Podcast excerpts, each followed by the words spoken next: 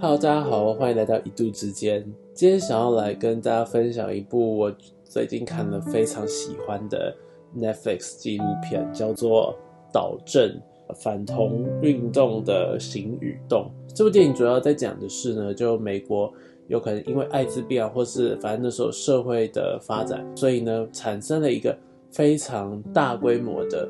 呃社会的运动，也就是说在。各个角落呢，有同性恋呢，他们自发性的希望自己可以，呃，回归成为这种异性恋的性别倾向。然后到现在呢，其实这个运动呢，都大大小小的还存在在社会之中。其实很多创办人们让人其实蛮惊讶的，就是也都是同性恋出身。那他们呢，这部纪纪录片呢，就记录下了。由这些人他们去做访谈嘛，就是当他们一刚开始为什么会创立，然后他们创立的过程，这整个运动在做什么，以及最后他们的反思，当为什么他们会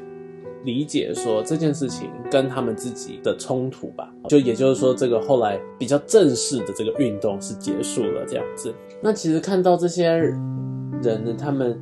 呃之所以参加这个。运动的原因，或者之所以发起这个运动的原因呢，都是他们害怕自己成为了一个呃自己不希望吧，或是与预想不一样的角色，然后朝向的不是规划好的那个目标前进这样子。那我觉得这件事情就也蛮想说，顺便可以分享，以我自己来讲。其实也是，好像在小时候的很小的时候就开始把自己的那个父母当做了一个理想对象，希望自己长大呢就有一个像妈妈一样的角色的太太，然后自己可以成为自己爸爸这个角色，然后希望一样是几个小孩呢啊，然后在工作上呢就努力把他们带大这样子，所以好像一直都画设了这个目标。而且老实说，有甚至有可能到了一路长大，即便在性向上好没办法达成，在人生规划上还是画设了非常多目标，希望自己可以成为某个样子、某个角色的人，因为那个角色社整个社会的价值观好像认定他是某种程度的成功，或是好一个好的形象。也就是说，啊，有可能可以让自己的小孩衣食无缺啊，或是把小孩照顾的服服帖帖等等。那这些等等的形象呢，都更加深了我自己认定的那种希望成为的某个样子。这样，但呢，我认为啦，如果一直回推这个童年状况或是家庭环境，好像也不是呃本次想要跟他特别分享的。只是重点想强调的其实是。就是那种对于人生规划上，好像设定了一个很明确的目标，所以当如果没有达成这个目标的时候，或当自己发现原来我离目标超远，或者那个目标根本不可行的时候，就会产生了一种极度极度的呃恐惧、恐慌，然后。只要有任何方法呢，可以让自己达成这个目标，就会想要去尝试。所以，啊，在性向上来讲，有可能比这个尝试就很明显，所以可以跟大家分享。但我认为这件事情当然不会只是在性向上，有可能在很多层面，工作层面、感情层面，在呃家庭观念上，什么都好，它其实都因为了自己先划设了某种价值观，所以。为了去达到那个价值观而努力追寻，那当追寻不到的时候，就会有相对应的失落。然后我觉得这就是这部片里这个纪录片里面非常好看的一部分，就是你可以看发现，其实大家都不会是出于什么恶意呀，或是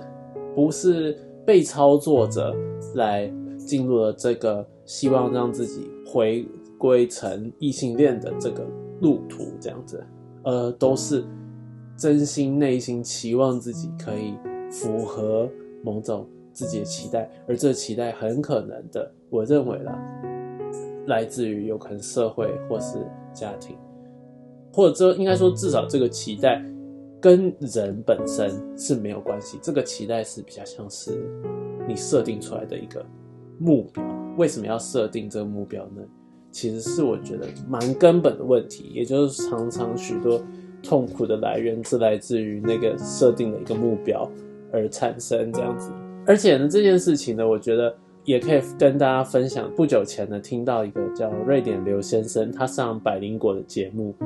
在 Pocket 上面有播，大家可以去听。因为总共上了两次，然后我觉得都讲得很好，就是在分享瑞典的这个社会的价值观吧。我觉得瑞典是一个很有趣的国家，一听完之后就很想很想去瑞典玩看看。然后，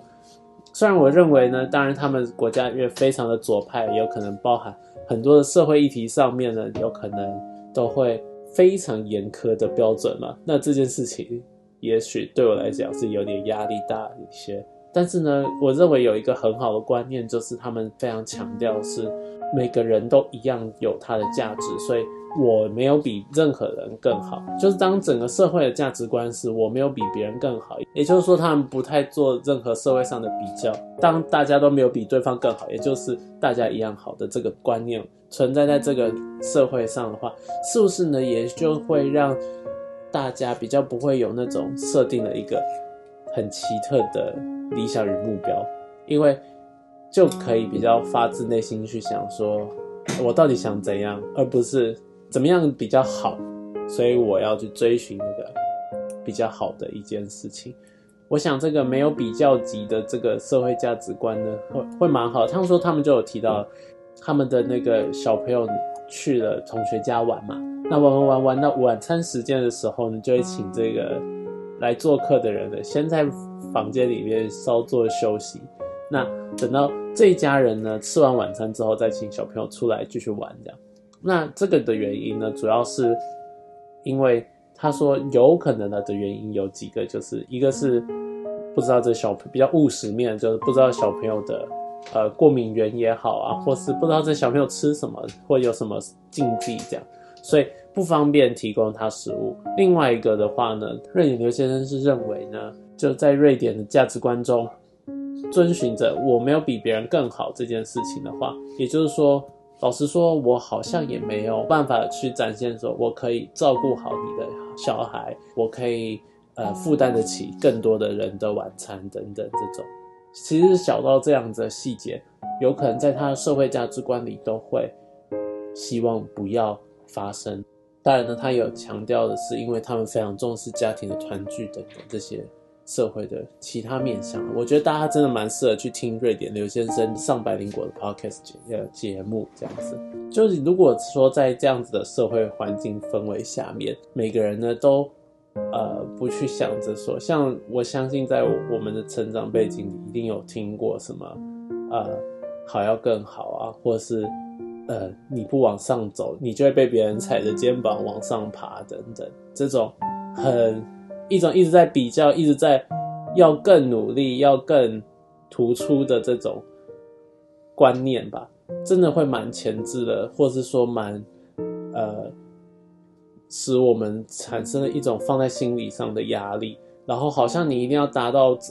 某种状况，也就是说一定要做什么样的稳定的工作，一定要有一直不停的有可能进一个公司，然后。员工接下来当主管理阶层，然后当怎么样怎么样，好像一直要有所地位上也好，或是任何的方面方方面面都要更好更好的突破，才算是一个好的人生这样子。那如果当这种观念很植入在心里面的话，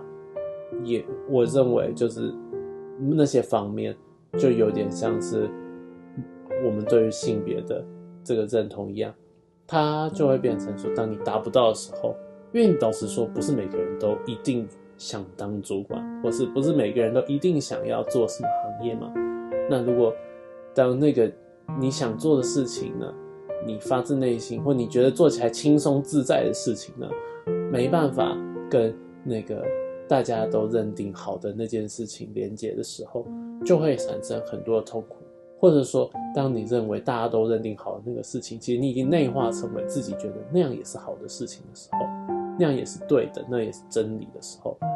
当这样子的追求没有办法达成，就会让自己非常的痛苦。那这个痛苦来源，我认为真的很没有必要。然后也就是看到这些运动之后，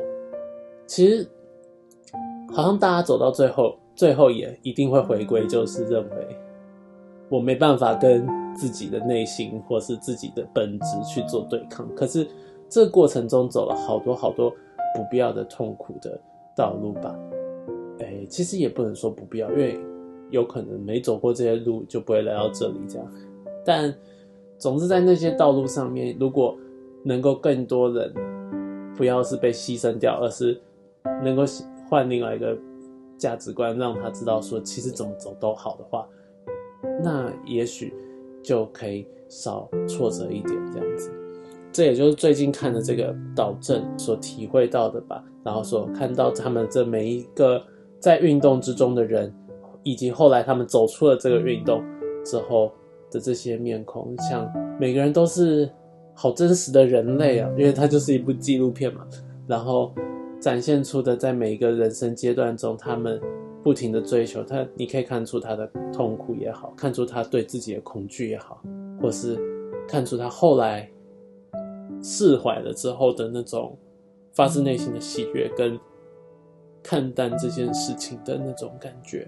然后我觉得蛮推荐这件事，蛮推荐这个纪录片的，然后也蛮推荐瑞典刘先生。今天就推荐这两个部分，然后分享给大家。那我们下次见，拜拜。